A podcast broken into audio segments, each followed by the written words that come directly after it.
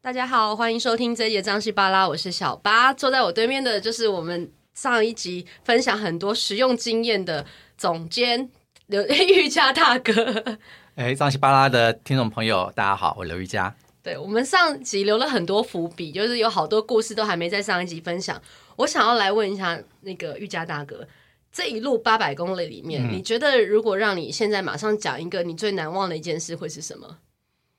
在过程当中发生的？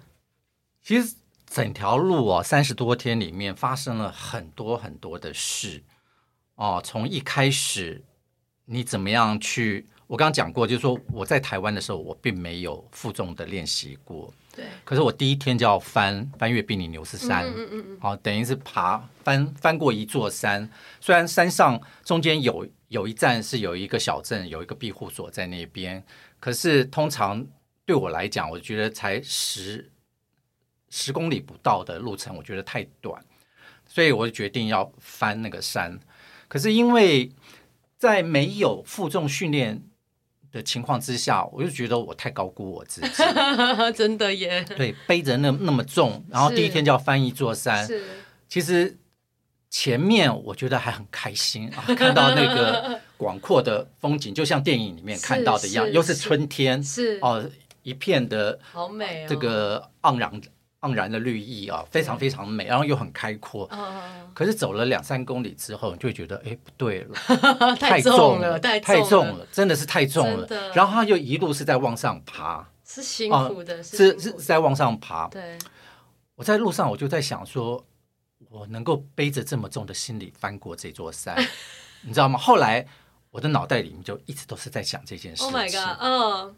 所以我也没有办法去欣赏欣赏美风景景，了。对对，因为当你的脑脑海里面都一直在想一件事情的时候，你其他的东西你就顾不着了。是是是，好，就这样勉强勉强走到呃那个我刚刚讲到山上的那个庇庇护护所所 Orison 的时候呢，那个时候大概已经有七公里，已经走了七公里的路了，是一路爬爬是上坡走了是七公里。是其实走过呃爬一般的那个践行步道，大家都知道，就是其实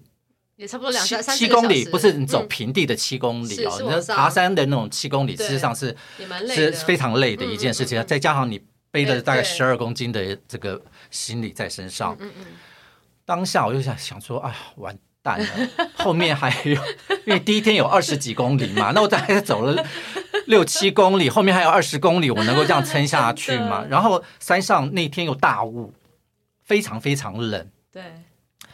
好，我就去那个庇护所里面去喝点咖热咖啡暖暖身的时候，哎，我就看到他们有那个行李派送的，托运 对，就是行李托运的，对然后就在那边弄。然后我第一个当下就冲过去，我 说能不能再加一件？他说他说我在三分钟要离开，就要离开，哎是三分钟之内你可以把行李弄丢上来的话，当然就可可以。哦，OK OK，好，为什么这条路上面会有行李托运？因为法国之路已经是一条建制相当有规模的、是 是有规模的，所以包括吃住哦、交通哦、交通，我们可以再讲一下，就是说你对如果真的不想走的话，你还可以叫计程车， 你还可以叫车，这次去去了意义好不好？对。然后当然它也有这个行李托运， 是行李托运我是在去之前看过资料，可是不是那么的详尽。是所以也搞不太清楚。那可是我看到，我知道有这么一回是事是是，哦，我就赶快问，我就问说，那我要怎么弄？他说你就去填那个单子，嗯他有一个信封袋，是信封袋他就说你要填你的姓名，然后填你要下一站是要到啊你到哪里的行李要落脚到哪嗯嗯边嗯，对嗯对嗯对。他说，然后你把多少钱放在那个行李袋里面。交给我们，我们就会帮你托运。哦 OK OK，哇，我那一次的手脚超快的，三分钟哦，三分钟的时间，你知道，我只因为我有带一个，我在我的背包里面准备了一个小的是背包，是我就把那个小的背包给拿出来以后，里面就塞雨衣哦，哦。那因为身上都已经穿了，就是呃羽绒衣跟那个防风衣都已经是穿了，是所以那些都不用。我就我就装了一个雨衣在里面，因为怕山上会下雨，因为那天是大雾，是不晓得什么时候会是下雨。然后其他什么东西，大概就是呃随身的比较贵重的东西，我丢进那个小背包。然后呢，我就把那 个我的那个大的行李，就整个一拴，我就丢给他。好，后来后来那你这要拖到哪里去？下一站你要下一站住我的知地方道，对啊哦，因为我已经知道我下一站要哦去哪边了嘛，对对对对对。嗯嗯可是这个东西就是说，这个托运的这个服务啊，就是要去走的这个听众朋友啊，托运服务非常非常重要。你当然不用每一站都拖嗯，是可是你偶尔你真的觉得太重的时候，是你想要让你的肩膀轻松一点，你可以利用这样的一个好服务。棒哦，很啊，棒利用这样的服务，可是呢，我要跟大家讲的事情就是，每一家的托运公司它的规定是不一 样的，还有 分，是不一样的哦。嗯，那我是没那个经验，可是我的第一个经验就是对我来讲就是一个经验，是对不对？是是那我是只要把呃资讯给填完了，然后把钱放进去了，他就会把我的行李送到下一下一个站我要停留的那个庇护所。是，那我以为每一个都会像像这个样子，结果不是， 其实我说每一家的它的规定都不一样。我有一次， 嗯，我有所以一你拖次了托很运多次，是不是？ 我大概拖了三四次了， 拖了三，我不想，我我不想背，因为我是后面我等一下我会提到，是是是，其中有一次呢，我就觉得说应该是会送到，结果我到了那一站的庇护所，发现我的行李没有啊到，我的背包没有到，然后我就请那个庇护所下，就是已经落脚的那庇护所帮我打电话问前一个，他说对，你的背包还在这 边，哦然后我说为什么会这个样子对？我说为什么我都照着填啦、是他就说：“哎，你有没有看那一家的庇护所？”就提醒我说：“你有没有看他后面的规定？”他说：“有的，嗯托运公司是规定你要前一天，就是哦，你在放的那一天对隔，天前一才会天到前不是你隔天要送嘛，对不对对？你前一天要打电话通知他，他来收，他他才会收帮你哦，对。”哇所以，塞哎可是这个他很重要他是在他的哎那个信封袋后面有写，可是我们都对啊，谁会去看这个？嘿我们都觉得都是一样的嘛 咚，咚咚然后我会找一个，就是说，哎，我觉得价格还合理的，我找那一家去送。是啊是是，哇！所以这也是，就是你去走朝圣之路，它这个心理托运大概要注意的一件事情。你要翻到它的背面去看它他的看得规定清，清楚楚，看得清清楚楚才对对才对，不会嗯然后那一次托运四四欧，然后呢，因为他没有送到 那边，我另外叫计程车从我前一个庇护所送过去，花了我三十欧。 我笑了。所以你为了这个，那你怎么没想说单干脆多待一天在庇护所，然后等他来？这样啊，只是这样会耽误行程、会误。耽误行程哦对，对会耽误行程，所以嗯因为没办法就是你每天走嘛，而且那个你待的那个庇护所，说实在，那小镇都很小是，没有什么好待的。是是是， 对。对对对，所以这个是要特别注意的。但这也是一然个后很很棒的经对，验啊了。可是我就是跟你讲，为什么我会有的地方我还是会托运行李，就嗯是因为我跟你讲，那个背包真的很重，对，背包非常非常重，有时候走到你真的很厌世人都快要对不对嗯，人都快要崩溃掉了，可是你又不能够不背嘛，对不对？是是然后你又不能够每天都托运，因为都是费用，太对贵了对对哦对对对对。所以后来这件事情就是变成我沿路走，然后沿第一个礼拜哦，都是在想我背包该怎么样去减 重，不是我减重的问题哦，是我背包如何减重。是可是通常你看，我是说过，我们去第一次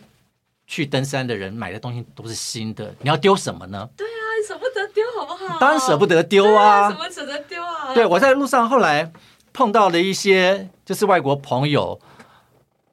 有一个德州来的，美国德州来的 Linda，她就跟我讲说，listen to your body，啊哈，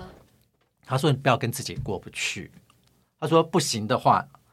你就托运，对要不然你就是减重。啊对，她说她刚来的时候，她跟她先生一起走嘛，他们六十六岁、六十五哇岁，哇，嗯他们都退休以后去走。嗯，他说他们也太高估自己了，所以也准备了十公 斤，而且他的背包跟我一模一样，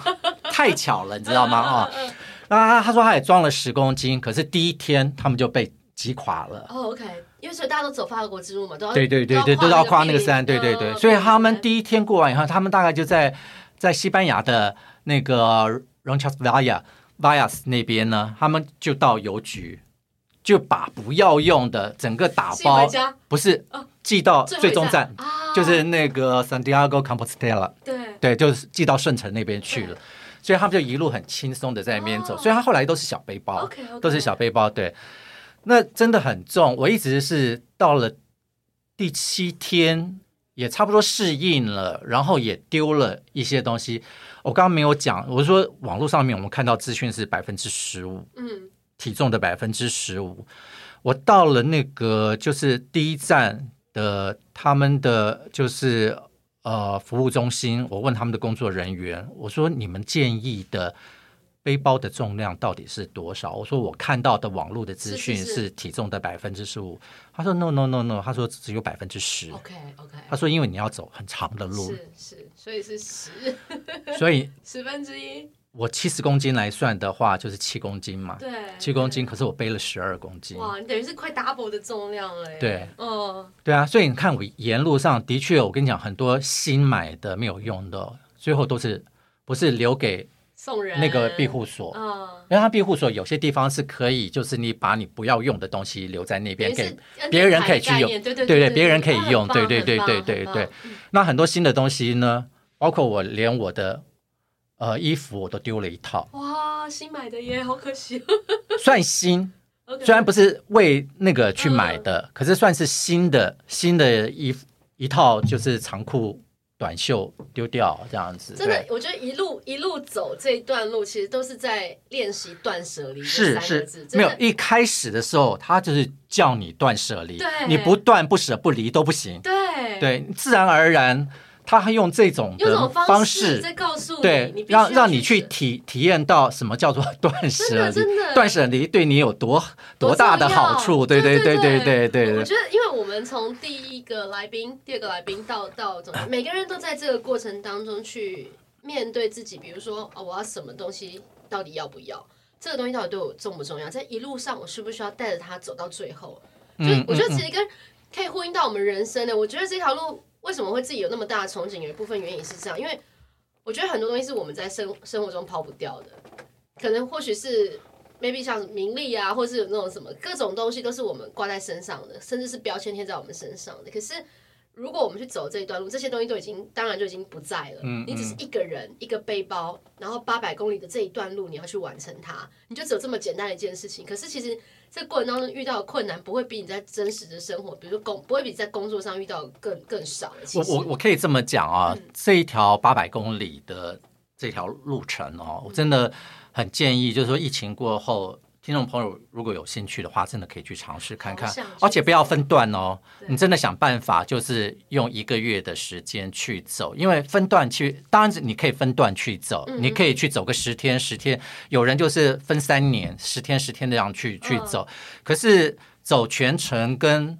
走十天的那个感觉是不一不一样样的，肯定不一样。然后我觉得这条肯定不路呢，其实有一点点像是呃我们的人生道路的一条缩影。呃我所谓的缩影呢，是指的是说你在我们在我们的生命道路上面可能会碰到很多的状况问题，可是你都可能不晓得该怎么样去处理。可是当你走在这条路上面的时候，很多事情你都会懂了，一样啊。你很多事情都会懂了哦。但这然个后这个要感想的部分是留在下一集。 我们这个我我真的很想要听总监他的感想，这个我们留在下一集。但是呢，我觉得除了嗯刚刚讲的那个行李这个故事之外，还有没有其他遇到的人事物让你很难有忘有的有，其实嗯这一路上面啊，都是故事，所以我为什么写了一本书回来之后写一本书对《重新归零对》，就是八百800公公里里的的朝圣之路对啊，圣雅各圣雅各之路，对就是因为这上面有太多的故事。我本来是去那边的时候，我只是在我的脸书上面去分享，是分享到后来很多脸书上面的朋友说。啊，瑜伽，你应该把它写成书，对去把它给记录出来。他说你的文字写的真的是太好了，是，毕竟做媒 体的嘛，哎，我后来回来想想，我如果是想要去分享这一条路的美好，其实我写一本书出来，大家透过我的故事，我看到的故事，我觉得也许能够达到我想要的一个目的，是就是是是鼓励更多的人去走这条路是。不要看它是八百公里哦，可是是非常非常值得的。当然，我说这一路上面都有故事，而且最大的故事是就是人。是是对啊是，我刚去的时候，我是一个人，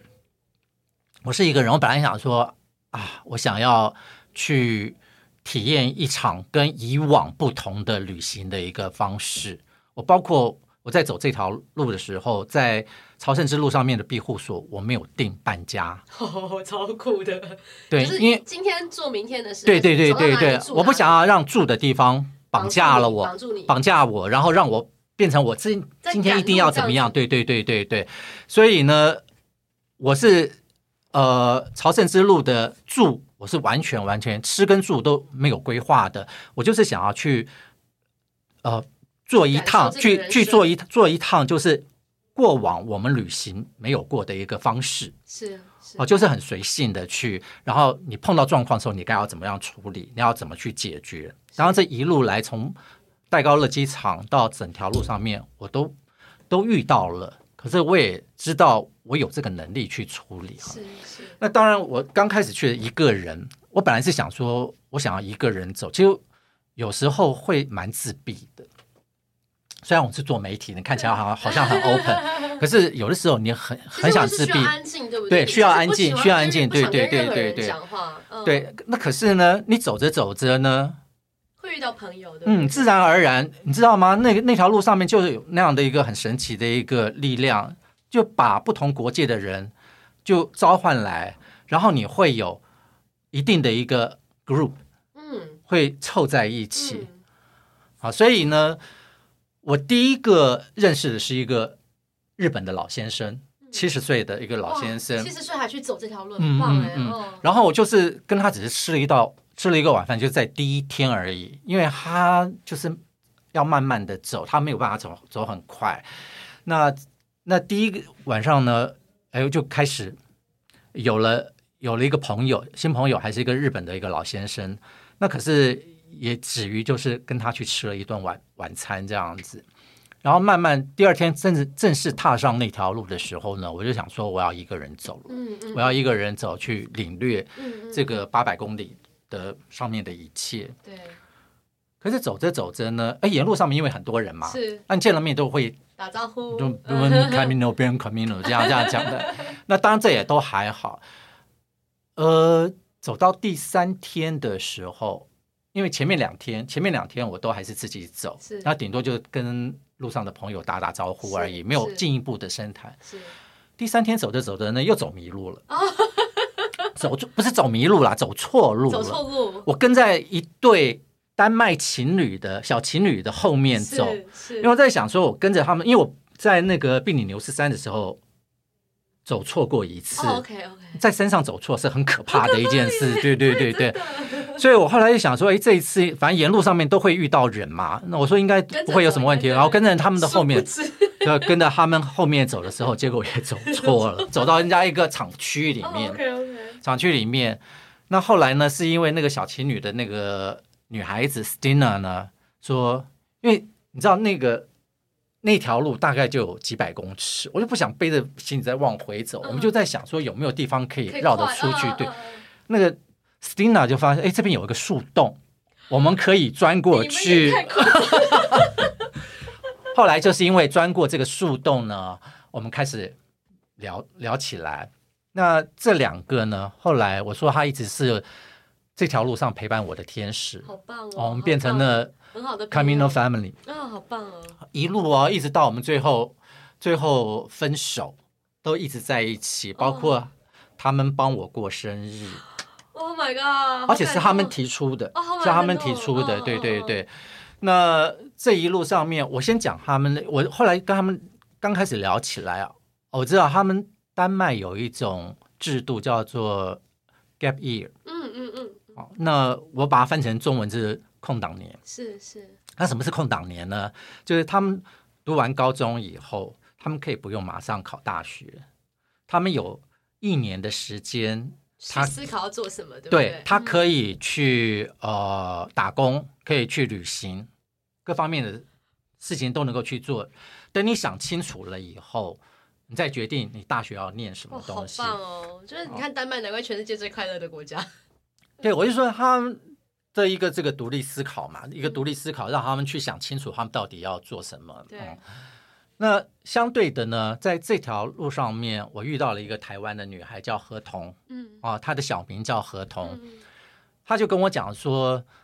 他其实很喜欢艺术、嗯美术方面的东西，可是他的父母觉得那赚不个到会钱那个会对不饿对肚子 饿，对对肚子对，嗯所以后来嗯就是呃，希望他去念别的，所以他后来去念了啊、呃观光。自己不喜观光欢科的系科系也不算不喜欢，就是说他真正最喜欢的还没有去念，是他去念了观光餐饮的这一这一这个科系啊，可是他后来工作毕业了以后呢，就是还是做了艺术策展的这一块的工作，还是回到他原来很的有那趣，个嗯嗯路，对对对嗯。嗯嗯那等于他前面学的这个东西就有点没有没有用，用到没有没有被用到，嗯对对对。那我就说，欧洲人的孩子的教育跟台湾孩子的教育其其实差异实很差异差异性很大。那在这个路上，我还遇到一个澳大利亚来的家庭嗯啊、他呃，他叫做他们的家族，他的爸爸叫做拉力 George，我就称呼他拉力 George。嗯，他在他一孩家人一子起去走啊，一家人，爸一家妈、人小孩这样，对双胞胎，哦爸妈跟双胞胎的儿女，多然后大我就小问孩他啊们嗯，十六十岁，六岁，OK，对嗯他们九岁的时候，他的爸妈就带着他们这一对双胞胎儿女环，就是到处世世界各地去哇旅行，好棒哦，然后都没有，就不是说没有回过澳大利亚，偶尔才回去一次。那我就问他们说，那他们读书怎么办？哦，哦这是他们我读台书怎湾么人会办对担对心对的，对不对对你华人会担心的事情，你等于是九呃小七小年学的三时年间，级哦，七年的时间都在外面哦，所以他旅们游，这七年都没有七回年七年，哇哦他们顶多回去澳大利亚就大概待两个礼拜一个月，然后他就们又的又开始了经济来源呢？经济来源。他们我那时候问他们，他们是说他们大概一个月的花费大概是不到两万美金，两万美金，，对，然后他们一都个月不到两万，两万美金也六十很多哎，啊，你说整个不还还一个下月哦哦，一个月，OK OK，哎两万不不美不金是一年一年哦一年一年一年六一年是一六年大概六，十万，不到哦六十万。然后其他全呢？家人对，四个人。然后全，然后呢就是打工换宿。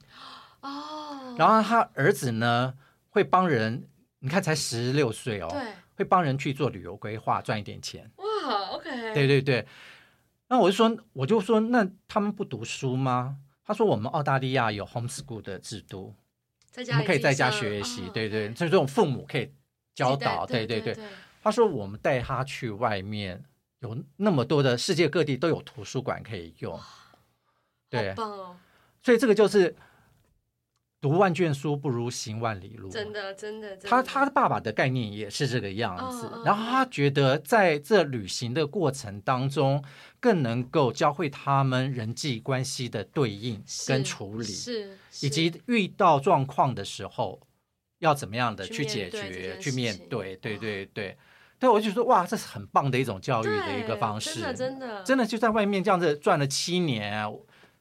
我碰到他们的时候，他们是正好是第七年，哦，就准备要回家的那一 也没年有要回去，他们下一站要去哪里也不晓得，反正他们就带着他的这一对双胞胎儿女，就就是世界各地在那边好转。棒好棒，对，这是可是我就说，嗯我就说，嗯，欧美国家，欧美国家包括澳大利亚，他们也算是白人嘛啊、嗯他们的那个父母的教育方式就比较的。开明，比较让多孩一子点比较有独立思考的一个是空间是，嗯不是台湾的父母没有哦，台湾父母也会有，可是台湾父母是为了子女好，都会想说啊，以我们过往的经就是会帮验，对希帮望子你女安排一条对，路希线望那你种怎么样，少希走望冤你枉怎么路样这，样对子对哦对哦哦。可是那个就是说那样的一个呃教育的方式，是你可以从我才走这条路，就碰到三个个案的情况，真让我觉得的说啊，真的是很不一样的一个对啊，体会，你我知道我吗？我觉得其实总监分享这个故事还蛮有趣，是因为我知道总监本身他其实是很容易去跟人家交朋友，他会去跟人家聊天，所以他可以从对，因为我还是媒体人，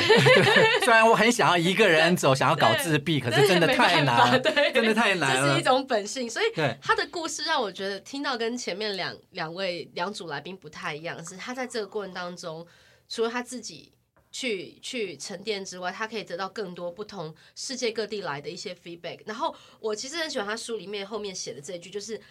将内心归零，卸下生活中不可承受之重。那我我其实也很期待，我们下一集要来跟他聊聊走完这整个圣雅各之路的感想，跟他再给大家一些其他的建议。所以我们就下期还有里见面了还有很多很好听的故事，其实啊，那我们听再聊众一个，朋友再补一个， 再买书来看才看得到。好对书里面也是可以看得到，我可以再讲一个、啊，再哦。分享一个，太棒了。其实在，呃走这条路的时候，哎，我一直在想说这条路上面会不会发生什么浪漫的事情，啊会不会会不会让我看到一个 什么艳遇吗？浪漫的爱情故事？哎，我跟你讲，很多事情我在路上想的很很特别哦。嗯，我在想什么时候后面，哎，就会自然是而然的吸就引力出法现则了。吗？就是你想我要，觉得可能是那边可能更强烈，哦，OK OK，可能那条路就是非常的奇特。嗯嗯嗯，我要已经走到尾声了，已经走到尾声了对。然后走到尾声的时候，我的脚还出了状况啊，那个还好吗那是后续嗯，非常不好，是非完常全不没办好，法再对走的对那种吗，嗯对，完全没有办法走。啊，对对那有看医生还是什么 吗有啊，我去了在当，西班牙的急诊室里面？My God，我就想还听打了一我针。想听这 个，我想听这个，这个可以先讲一下，这个先讲一下，这个先讲一下。好，因为走到最后几天，大概是第二十一天的时候，我发现我的右小腿的小腿胫骨哦，大家知道就是右小腿前面的那一嗯，那块一，块骨头哎、我开始觉得有点僵硬、啊僵痛。刚开始的时候是有一点僵痛，可是还可以走。第二天晚上睡过起来以后就不行了，啊！就变得严重了。然后到最后痛到这个持续了大概一个礼拜哦， Oh my god！然后你撑了一个同礼拜才去看医生啊？对，因为哦因为前面都想勉强勉强，而且也打破了我一定要走完的，因为有一段路我真的已经没有办法走了，动都不能够动了，哦啊所以只好叫了计程车到下一个，那就是叫了计程车去了下一个小镇，才在那个小镇打去去看看医了生医生。对对对，那痛到真的就是你从来不会想到说。哦怎么会痛到你都没有办法走， ，Oh my god！你知道吗那？有查出来什么原因吗？就是因为使用过度吗？还是因为走太快。走太快？走太快，走太这两快这两个丹麦的年轻人，一个二十岁，一个二十 一岁，每次不是每次我走到下一个庇护所的时候，我要二三十分钟之后才会看到他们走 过来，因为我走路就会不自觉的就会走很快，然后等到嗯我想要拍东西的时候，我才会停下来。懂懂对对对懂懂，懂后来我才知道是走太快，是啊，那其实看看我那本书里面，我最后会讲到一个碰到一个一个他们西班牙的一个用铁丝做手工艺的一个人，他讲的一句是话，他就是他就是告诉我说，是就是走太快了。 OK，那痛痛前面几天呢，当然也包括擦药各方面都不没有好都没有用，嗯然后只有一次，就是一个台湾的女孩子用那个弹性绷贴帮我，哦，那个肌肉贴，嗯对对对，嗯嗯帮我绷了一下，那天可以。又像往常一样，可是隔天就不行了。你我真的自己很逞强我欸自己我自己也，买了弹性绷贴哦，然后绑上去完全没用，然后他们说我绷错老师了，对，因为那个有一个那个不能够随便乱绷的，对对对对，所以有个我专是业你性看的你就知道我完全没有这方面的经验，你是知道吗？是然后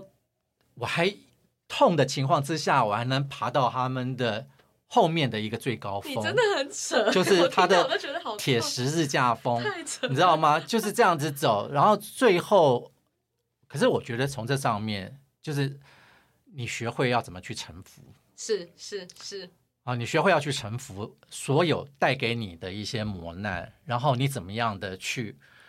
去平缓它、化解它，是对对是是，他是都是在教你耶，他真的耶他我给觉你得身上的这些痛，不是不是随随便便的，每个人每个人有不一样的一些状况在那对，边这。真的要放在下一集讲， 对，那可是我就说，在最后的时候，我在对绞痛的时候，我不是说我一直很期待有个什么浪漫对对故对，事浪漫故事，对，，然后呢，我在最后的的几天里面就碰到一个七十岁的法国老先生，安托万老先生。嗯，我们看到他一个人走，后来就在跟他聊天嘛，然嗯后就问他说为什么要一个人走这条路？嗯，他说他为了他女朋友。七十岁还有女朋友嘞，哎，法国人很浪漫 的，啊对对他们对就有老婆还会有情人对。呢然后这个就为了他女朋友，这就引起我跟 Stina 还有 Emil 就是那对丹麦情侣情侣的那对对个对好奇，然后他就说呢，他女朋友在两年前，在走的那个两年前呢，罹患了肺癌，My God，啊，然后在肺癌当然非常相爱嘛，然后在病榻之前呢，他女朋友跟他讲说：“安托万，他说如果我的病好了，我们去走一趟朝圣之路，好不好？”那安托万当然就跟那个老先生就讲说：“好啊，当然我很乐意啊。”虽然他们年纪都已经算那个时候已经算蛮大的对，那个时候也大概六十八了嘛，哈嗯嗯嗯可是因为肺癌，他最后还是没有治愈，然后就过世了。然后这个老先生呢，就记得他答应了他女朋友，哎虽然他已经过世了，他觉得他应该还是要完成他的一个心愿，所以他就独自去从他们，家，他们家在哪里？他们家是在法国的东南边的一个小镇，叫做 La Paix。La 嗯 Paix 呢，我们走是从那个 Saint John Pierre de Port 到 Santiago 嗯 Compostela 嗯是八百公里、嗯嗯嗯 l a Paix 到那个 Saint John 那边是六百公里。 Oh my god，他走一万一千四一千四百公里，他走一千四百公里，对对对，哇然后遇到我们的时候，他已经走了两个半月了。好了不起哦。对，我说哇，为他守守一个承诺，然后走这么长的路，这个是那种非常真的是刻骨铭心的爱，对对对你才会去做这样的一个事情。真的，真的，对，我是说，我希望你走到那个圣城那边的时候，也许，也许你会有一些什么感应，会感应到你他的女女朋友陪友着他一起完成对这段路，，对，那他就跟我讲说，其实不是耶。他说我不晓得能不能在在那边见到他，可是我一直觉得他就走在我陪在他旁身边，啊，对，很感人，我都快哭了。刚刚听到这个故哎事，你说是不是？非常的，你你都会想着浪漫的故事，浪漫的爱情故事是发生在年轻人的身上，可是你看七十岁的浪漫爱情故事，一个为了守住对他承诺女朋友的一个承诺，他哇去走这一千四百公里。好，我是觉得不是太好感人动对不好对感动，我刚刚真的快哭了。所以我就说，你在这一路上面，你可能都会遇到很多很多的故事。真的，那你如果愿意稍微就是缓下你的步伐，然后跟他们聊一聊，就会觉得那些故事真的都好动人哦，哇很哎我动刚容。刚真对的对对，不夸张，我给不分这个期待。 这个故事真的很感人。然后我我觉得总监的的书里面有更多值得大家去看看的，他把每一个故事都写得非常的详细。然后等一下我们要来跟大家聊一下感，等一下下一集啦， 因为真的太感动。然后我要分享，刚刚就总监写他在书里面给我一句话，就是“千里之行，始于足下”。我觉得这也是我很想走圣雅各之路的一个原因，就是像我是一个每年都要去旅行的人，嗯我觉得旅行带给我，我也是那种不太计划很多，尤其是我到国外的时候。但我我觉得这这是更棒的一件事，就是今天再决定明天要干嘛，甚至今天再决定下一步要干嘛，这件事其实也是一个很大的尝试。那是一个很棒的一个旅行的方式，啊真的对太对对，棒是了嗯你从来没有过的，所以我就说我要去做一些我过去都没没有做做过过的的事事情。好哦，那我们下一集就来聊聊他做了这些没有做过的事情的感想。我们下周见喽，拜拜。拜拜。